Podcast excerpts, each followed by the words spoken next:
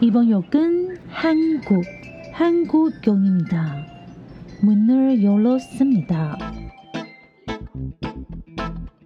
欢迎收听韩国客厅在你家，我是孝珍，我是泰妍。炸鸡买了吗？啤酒带了吗？一起来聊天吧。 Hello，大家，我是小珍，我是泰妍，有一种逼死自己的感觉。，对，然后我们有就是你看到我们故意吗？我们就给你压线，就是给你压到底，我们没有在管你的。没有在管你，就是其实我要睡觉，然后我要呃没有看到无法下载，不管，反正我们就是一周两更了。，对，但今天大家会听到一个更特别的声音，然后跟我们很不一样，因为我们今天邀请到了一个欧巴张医师来跟我们聊一下，就是所以说我们终于 fit 嘉宾了吗？嗯，这是第一集对对 fit 对嘉宾，那我们先面对？卖个关子，因为我们会告诉你他是医师，但是是什么医师呢？就由他待会来自我介绍一下。好，那一样一样的，我们继续要来，一定要有的单元。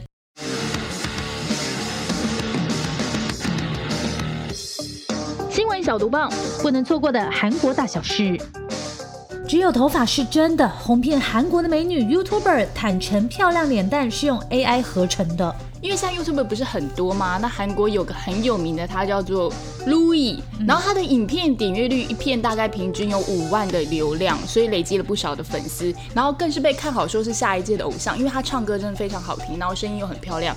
不过没有想到他就在影片里面自曝说他自己是以 AI 的智慧技术打造的虚拟人，除了他的身体以外，还有他的声音以外，脖子以上只有头发是真的，整张脸都是假的。不过大家可以去看看，他真的在表情方面真的是做到非常厉害，他会反光哎，就他有点油光那种感觉。我觉得技术真的是韩国只有韩国才能超越韩国。那也很可惜，后面他其实有故事，因为他说他其实是很有实力的人，嗯但是因为演艺圈嘛，就是一个看脸的时代，对对，所以他就想说他没有办法圆圆明星梦，嗯所以他接就接受了那个韩国软体技术公司的提议，然后合成了自己的脸这样子。好像以前有一部那个外国电影也是在演类似的故事。嗯，那我想有一个想法，那如果有一些就是 AI 技术的这个公司听到我们的声音的话，那以后我们想要曝光的话，可以帮我们打造两张脸吗？非常非常开心。我怎么会想到《丑女大翻身》那部电影呢？好，下一条，今天哎，三月十九号，就我们录音这一天是世界睡眠日。今年的主题是规律睡眠影响健康，对。对对，只是我在做资料的时候才发现，它竟然每一年会有一个主题，然后今年就是规律睡眠影响健康，嗯因为健康真的很重要，尤其这一两年因为疫情的关系嘛。嗯那他们就有做了一系列的调查，但是台湾不包含在这个里面嗯哦。那韩国它在里面，所以我们特别来看一下。他们说，其实他们睡眠时间呢是短于全世界的平均值。那工作日平均睡眠是周末的六点九小时和七点七小时。那韩国人还有个习惯，我觉得台湾人应该也是这样，在上床睡觉之前，还会很多人会习惯性的划一下手机，一定要划完再睡觉，甚至划到一半睡着的状况也会有。那台湾的睡眠医学学会也做了一份调查，说其实台湾人也睡不够啦，有一半的受访者他品质又不佳，睡眠平均也不到七小时，专家是建议七到九小时，所以大家尽量有空还是多睡觉。有有有，我都有，我大概假日会睡到十五个小时他。会有点像好像是出国那种概念，就是十六个小时我还会找到他，然后起床吃个饭、洗个澡之后，他又去睡觉了。下一条，喝热牛奶有用吗？这是上一条的。对，那我们新的新闻是，美国著名的运动卡公司 BTS 歧视争议。对，你知道，因为在翻这条的时候，我就会想说，到底什么是运动卡？原来它就是有些会把那个运动明星印在卡片上面这样子啦。那它是一间生产印着就是运动员脸孔的卡片的公司，他们最近发行了一组 BTS 的卡片。不过呢，这 BTS 被是用在哪一款游戏？它是有点像，他不知道什么叫做抓子游戏，我不知道他们是什么意思。然后他是被象征。就是化成是被象征格莱美奖的留声机击中，嗯，这个很就会掀起粉丝的一片挞伐呀，就被送对为为什么我要被打、啊？对，然后成员的脸上还有淤青嘛，还有伤口，还有 OK 泵，就是他想要画的是谁能够允许可爱版中。国被打？对他想画的可爱版，但是后来变成这样那后面就会很多啊，就是讽刺啦，然后种族主义这种东西又被掀起来。嗯那虽然他们有道歉，但是我觉得粉丝的力量还是没有办法忽视的。对，大家引用的时候还是小心一点好吗？对，不要丑化偶像好吗？没错。好，下一条，首尔市要求所有的外籍员工进行新冠肺炎病毒检测。这个新闻最近在韩国的台湾人圈，其实很多人都在讨论，因为韩国政府表示，最近一段时间有百分之八十的新增病例都来自首都圈，那就是包含首尔在内嘛。所以控制首都圈的这个疫情是遏制全国扩散的关键。我个人啦，我个人啦。我个人是认为啦，你个人呐，你个人，他们要扩散全国的关键就是全部给我乖乖防疫，不要给我去夜店跟教会，还有什么啦？什么外国人？因为他们其中一项政策呢，我我个人呐，我个人就觉得就是找外国人开刀，因为从现在开始到三月底呢，韩国首都圈强制对外国人进行病毒检测，如果违反规定，他还会处罚这个外籍员工的工作机构，哎，就是连做成这样。那有舆论，这就不是我个人哈，有一些舆论就认为说，韩国强制对外国人实行病毒检测呢，是有歧视的嫌疑。因为说实在的，我们大家都知道，韩国几波大爆发到现在都没有清零的一天，是因为像是什么大邱新天地教会啊、夜店、学校宿舍啊，这不都是韩国人自己防疫意识太薄弱吗？我们虽然很爱韩国，但是我们也诚恳跟你知道，就是会。客观的看事情，嗯，其实我们可能也比较不想去，但是因为工作它来讲就跟旅游不太一样嘛，它没有选择性。真的，我觉得就是搞不好在整个韩国最乖的是外国人。哦呀，对，下一条。美国国务卿布林肯也无法忘记的韩式豆腐锅。对，大家不要想说，台全球这几天都把那个目光放在阿拉斯加的那个美中吵架上哈。你们知道吗？因为在去阿拉斯加前，这个美国国务卿布林肯是在韩国度过两天一夜。那你们知道他吃了什么韩国 soul food 才去阿拉斯加吗？答案是豆腐锅。你知道，原来五年前呢，这个布林肯他就去韩国旅行，然后那个时候呢，美国驻韩国大使呢就带他去吃豆腐锅，然后他整个爱上，还在那个店的店家的那个墙壁上签名说：“我一定会再来吃的。”想不到他真的再去吃了同一家，呃，不确定，大家都还不知道，神秘的要死。OK，然后没想到他居然再来吃，而且是用国务卿的身份再来吃豆腐锅。然后我觉得韩国的新闻很妙的是，他就写说。哎，他到底是到店里吃还是叫那个外送啊？现在疫情这么严重，应该是叫外送。外卖的民族。对。SBS 话题电视剧《顶楼二》收视下滑。嗯，剧组透露还有惊人的反转，不要再转了，转的我好累哦。各位，还有人在看这个 SBS 的？话题电视剧《屋顶二》吗？虽然它人气还是非常的高，然后很多人在讨论，但是这个夸张的剧情呢，在上周的时候收视率有点小幅的下滑。那很多网友是觉得说，哎，剧情没有第一季精彩，我觉得这难免啦，就是编剧是疲乏问题。对，可是那个制作组就是为了挽回大家的心，就说，哎，接下来的这几集啊，会有反转中的反转，还有珍妮的爸爸即将现身。那我个人是没看了，那你还有在看吗？我上一集没看，但是这样子一直转下去，我头很晕。然后我刚才想说主题曲，看到换换成专霸专霸七彩霓虹灯。好，以上就是我们为各位精选的韩国小读报。哎，我自己看完我觉得很棒哎，有可以这样子自己夸奖自己吗？为什么？因为一周两更吗？从政治到社会到什么都有。对对，有一些经济议题，如果你们想知道的话，可以留言给我们，我们也是会讲的啦。我们很多。对，但。又到了大家最喜欢的单元，听我们的无聊生活。哎，但是你不觉得，如果一周两个，我们真的没有每天很充实自己的话，就会很难掏宝出来给你们。是要多充实？我累死。我们知道这几天超忙的，忙到我们两个没有办法沟通。好笑的事，好笑的事情。前几天那个太原就传简讯跟我讲说，哎，晚上好像有点冷了。然后我就说，真的吗？我就围一条围巾，我就出门了，围巾就可以了。然后隔天我就吃大正感冒药，对，然后还被我看到，因为他没有准确丢在他旁边的垃圾桶，他差点丢过来我这里，想说，哎，是给我一个 sign 吗？那 这个人，因为他平常超级不怕冷的，他就是会在冬天穿秋装的那种出现。但是我因为你知道韩国人，这对韩国人来讲还好，自以为韩国人开个冷气的那种感觉。但是呢，就没想到说啊，你知道这种感觉就是像你如果不知道那个火的温度怎么样，你就会被烫伤。因为哦，然后我。的身体就是没有办法确切的感受到什么是会感冒的温度，然后我就感冒。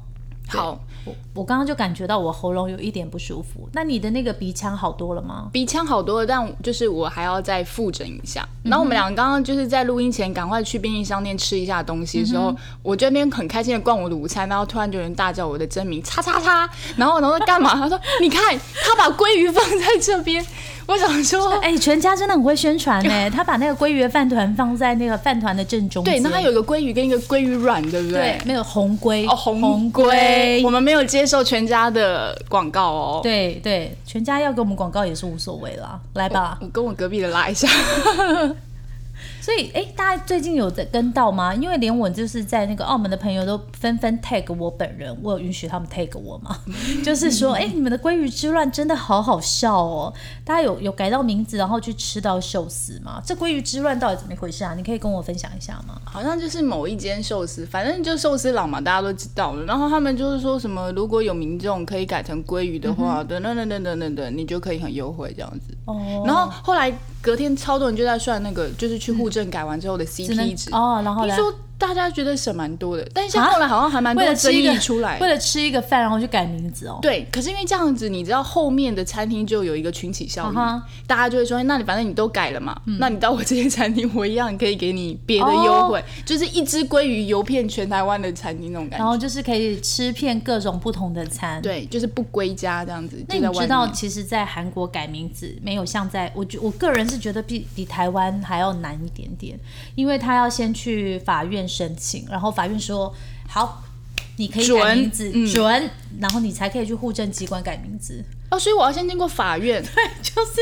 为什么我没犯罪，我去法院申请？就是你要准备一一大堆的那个证件嘛，然后你还要跟法院说你为什么要改名，可能是太常跟人家就是名字是一样啊，或者是嗯我的名字就是念起来很难。哦或者是跟我的性别不搭，像我可能我是个女生嘛，那也许我就叫做、朴叙俊，呃，这还好，或者是、呃、孔刘。金刚之类的吧，就是 无敌铁金刚之内，那我就是可以，就是你知道顺我要改名，或者是常常我的名字跟别人一样啊，呃这种也可以改名字啊，就是怡君呐、对，然后这时候我就是想到说，有一个韩剧，老韩剧迷一定都知道，因为它是我人生韩剧，就是我的名字叫金三顺。我最近很想要 take 你，你知道吗？为什么？因为我最近突然听很想听他的主题曲，然后最近一直在我的 Spotify 里面哦，重复真的、哦、很好听哎，它有好几首哎。She is 哦，孙宫我懂那 Yeah，酷懒之味，对，超好听。你看我是不是真的是完全的剧名？你一讲我就会那个。然后这出剧同样也是孝真的人生韩剧。对，然后我的名字叫金三顺呢，里面呢这个三顺他就要去改名字，因为这个三顺女主角三顺的这个名字啊，其实是在韩国人眼中就是觉得啊，真的可能是我们的素素什么啊蒙奇素啦珠啊、什么蒙种奇那种名嗯字这样子。然后他从小时候到长大，就一直觉得这个名字让他觉得很自卑，所以他就是还跑去说他要申请改名叫西珍。那西珍就是里面那个男主角前女友的名字嘛。啊，不这样就撞了。他就觉得说，他只要人生改名叫西珍以后，以后过的就不是三顺的人生，而是希珍的人生。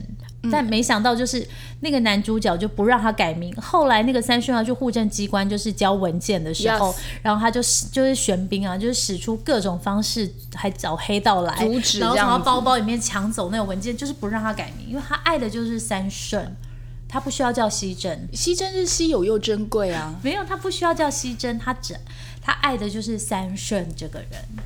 哦 Oh my god，是不是？我收尾一定要收的这么甜蜜吗？对啊，那如果你真的要让你改名，你要吗？不要，因为我觉得本名非常好听。再一次感谢我的爸妈，因为出去我蛮被就这礼拜结婚纪念日的那一哦，位，对对对对对对，那两位，就是出去我还没被夸奖说我的名字是好听的，嗯对，然后有人说还蛮像艺名的、嗯这样子，所以我我觉得我的名字算好听的。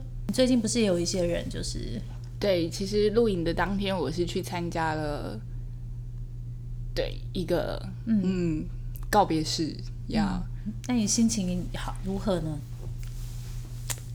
就因为真的算是很亲的朋友的家人，又也是认识，所以就觉得很多人就会觉得说，都会要说什么珍惜当下吧。对啊，我我觉得可能就是这种感觉。嗯，那我等一下可以喝可乐吗？你不是还叫我帮你买真奶吗？这个人真的很奇怪，他就跟我说：“哎、你可以帮我买真奶吗？”我想说，他不知道参加完就是告别式之后会有很多的禁忌，我要怎么跟他停车下来买真奶这种事情，我真的还不知道。不过他昨天我有跟他说我要来心情轻松一点。然后我昨天回来的，我昨天要就是晚上也问他嘛，就是我要去参加那个有没有什么禁忌？哇，他跟我讲好多，要带树叶啦，对，结果你知道大家应该有知道吧？就是要带树叶放在红包袋里，然后去，然后再把它丢下来。但是你你你有这么做吗？我丢了，你丢了吗？丢了。而且我自己捡的嘛。哦，我今天还跟他说什么，你知道分享？一下说树叶的故事。就是就是我今天要出门的时候，发现天啊，我外面地板都太干净了，没有任何一片树叶。然后他竟然叫我摇树干，然后摇树干跟大树说声谢谢你。我说干嘛摇？就后来我真的很认真在那边找，找到一片好小片，好新鲜的，应该是当时掉下来。然后捡起来说放进红包袋的时候，我就想说，嗯，好，谢谢谢谢，这样谢谢大叔，还叫我摇树，真的是还没有去参加告别式之前就被抓到警察局了吧？我那都是什么宁务局是不是？台北市的行道就是那个就扫的清洁人员们，对你们真的扫太干净了了，就对对有点对让参加告别式的人有点小困扰然。后我还蛮贴心的，就是因为我。没有这么多参加告别式的经验，对，然后里面的朋友就有帮我准备红包袋，然后装了树叶这样，哦，嗯对，所以我今天丢了两包树叶。真的很好。那希望大家就是珍惜当下。好，嗯五秒钟后回来就有 Fit 的嘉宾喽。欧巴来喽！你现在收听的是韩国客厅在你家。那我们要先澄清一件事，因为就在我们录音的这短短两个小时里，刚刚新闻小读报收到讯息，就是首尔市政府要求全市的这个外国工作者都要参与检疫这件事情呢，那个市政府刚刚发布啦，检疫从强制调整为劝告，他可能有听到我的不满吧。还是说，其实在录音的时候，你你背着我，然后传给打电话给首首尔市政府，长这样对，好讯息澄清完之后，我们就是回到这个韩国重点时间喽。对，就大家最期待的地没错。。然后今天呢，除了韩国客厅在你家之外，其实我们还有另外一个节目在这里。这个节目就要叫做整形聊天室。我们终于有 Fit 来宾了。Hello，大家好。哎，我爸已经自己抢先曝光他的我声音们要不要讲一。下，说您是这自我介绍一下啊？Hello，大家好，我是张医师。哦，很高兴来到这今天上这节目啊，韩国客厅在你家。那因为就是他邀请我来一起来做这一集的这个特别来宾，很荣幸。那大家好，我是张丰瑞医师。那我 p a r k e t 频道叫诊疗室整形聊天室。那希望也是分享更多更有趣的知识给大家。那今天很开心来上这个节目。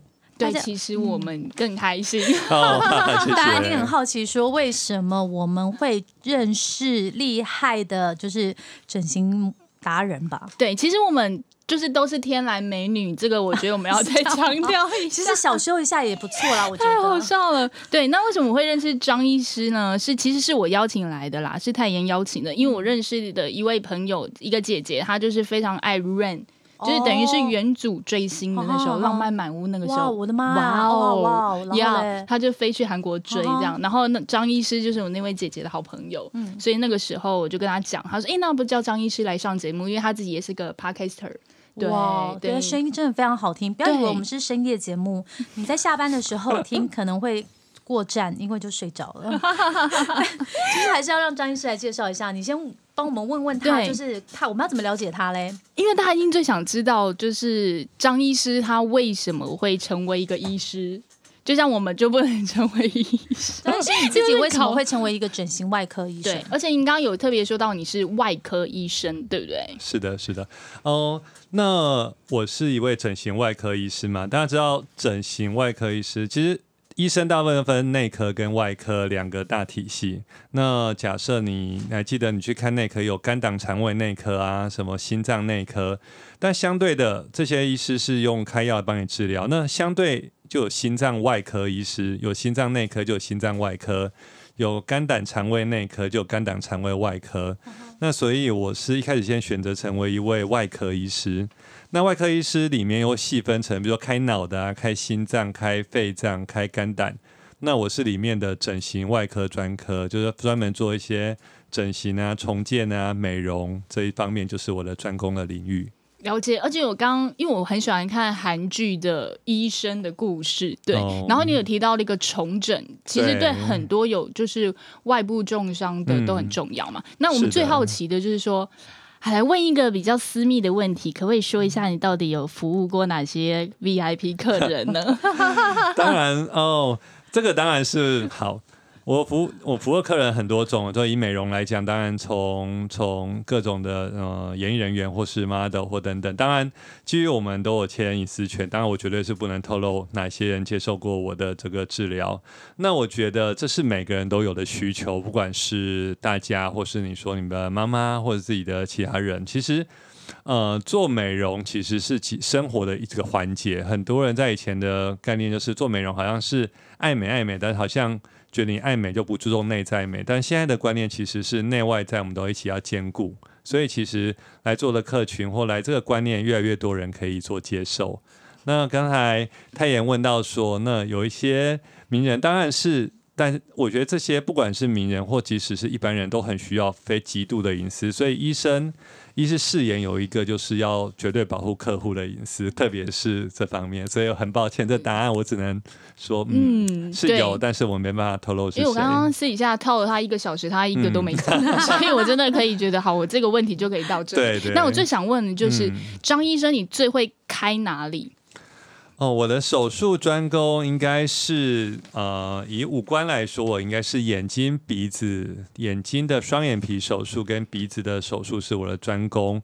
那以身形来讲，就是我们的隆乳手术跟抽脂是我的身体的专攻，所以我可能有眼睛、鼻子跟抽脂隆乳这几个是我的主要的项目之一。对，嗯哇哦！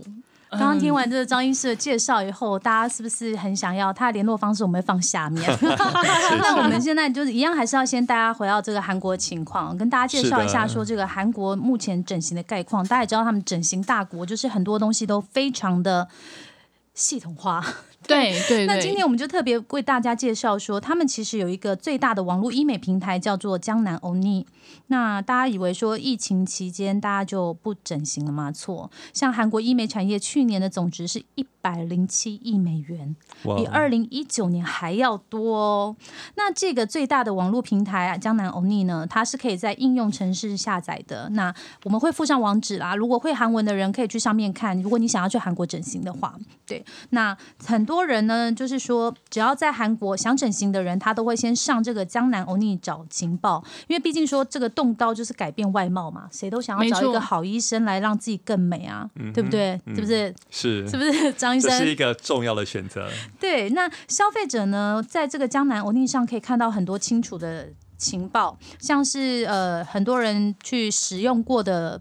感想就是他整形后、整形前、整形后的照片，然后还有就是可能医师他的服务态度啦，还有多少价钱，像这个平台就把它这些东西全部都标准信息化，然后让这个平台更有公信力。目前的会员已经到有两百万了，甚至他的这些文章啊。比那个像雅虎奇摩或者是 Naver 他们最大的搜寻网写的文章都还要有公信力。那这个背后的商机有多大呢？我现在说一下，江南欧尼的平台洪胜日代表，他本业也是医生哦。他在二零一五年打造江南欧尼嘛，那他这个所属的这个企业去年的营业额是一百亿韩元，二点五亿台币左右。太疯狂了！我刚刚邀泰妍一起玩一下这个哎江南欧 尼，哎我觉得哎他操作你觉得怎么样？你觉得怎么样？就我用一个消费者的的感觉好了，因为我们刚刚也推坑了张医师，叫对他马上下载对，因为大家大家研究的是背后的商业模式，但我们纯粹就是以一个消费者来使用，我觉得它很简单的，因为上去你就先选部位嘛，你要眼睛啊、鼻子啊，嗯还是胸部啊，什么什么容对。对对对肚子之类的，所以你选完之后，哇，它马上下面就有一个 before after，是你自己可以去想要改改改善哪些问题？因为像腹部的话，有侧面的腰部，也有前面的小腹。对，然后我们俩刚刚在公车上差点尖叫，就是一直就是玩，胸部可以 A 到 C 耶，对对。可是他那个花了八百万韩元，哦，是传自己的照片上去模拟的，对对所以我可以上传自己的照对片。整形前后的，哦所以前后大家才会觉得那个很有公信力。嗯，然后它下面可以写就是是哪一个医生，然后的推荐这样子，然后价钱也都在里面，所以我觉得大家可以上去试试看，对你就会知道你就可以参考一下别人整出来的状况啦。嗯对啊，所以看到韩国这个样子，我们其实也很好奇说，台湾的的状况况对不对对所以就想要来问张医师说。诶，为什么韩风整形会这么旺盛？甚至有的招牌就直接写说它是韩风整形嘛，对不对？对，然后像这样的一个系统的东西，韩国有，那我们有没有嘞？嗯，然后还是说有去那边学技术这样子。了解，所以其实大家会觉得韩国的整形工业在亚洲跟整形工业，我们叫 industry 吧，整个整形的产业链在亚洲大概是最先起跑，也是最 popular 的。那为什么？应该说说到，其实爱美是人的天性。大家记得从文艺复兴时代，大家那个时候就是文艺复兴三姐妹开上基楼，他们对雕塑跟绘画就是。呃，当你的有个经济的实力之后，你会去在乎其他精神上的东西。那韩国在亚洲为什么会跑在前面呢？因为第一是韩国人他其实比台湾人我们其实蛮注重外表，但韩国人比我们更注重外表整洁性跟美感。第一个，第二个是韩剧的兴起，大家知道韩剧在一二十年前取代了日剧，变成大家非常风行，所以韩剧的带动他们的不管韩星等等，带动其实一个美的风潮。所以在这一二十年来，在韩国的呃医美的整个产业，不管是整个医学美容或手术或产品等等，就是一直在跑在亚洲最前面。当然，这未来在后续的这几年，日本跟台湾其实等于是亚洲整形三大国，韩国、日本跟台湾。所以我觉得爱美是人天性。那可能孝真跟泰妍觉得韩国好像非常的产值量高，我觉得台湾当然第一是嗯有在越来越跟上韩国感觉，第一个，第二是。呃，我们的产值可能有一些隐性的产值没有被估算出来，因为可能没有一个真正的统计数字。第二是我们的对整形接受度，其实虽然是开放，但是好像没像韩国这么的开放。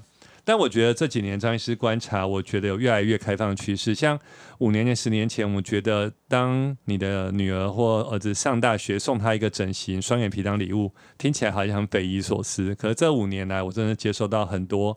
呃，女性的客户是妈妈带过来，呃，上大学了，要高三毕业来做整形，所以我觉得整形的风潮跟风气应该是越来越会，大家会能够接受，而不是说你去追求外在的漂亮，会觉得是一个很肤浅的东西。那我们回到刚刚那个问题，就是说，其实像台湾的医生，他到韩国去取经的这个情况多吗？因为好像很多人都标榜韩韩风整形哦。嗯，对，其实你说为什么会叫有韩风整形、韩式隆鼻等等？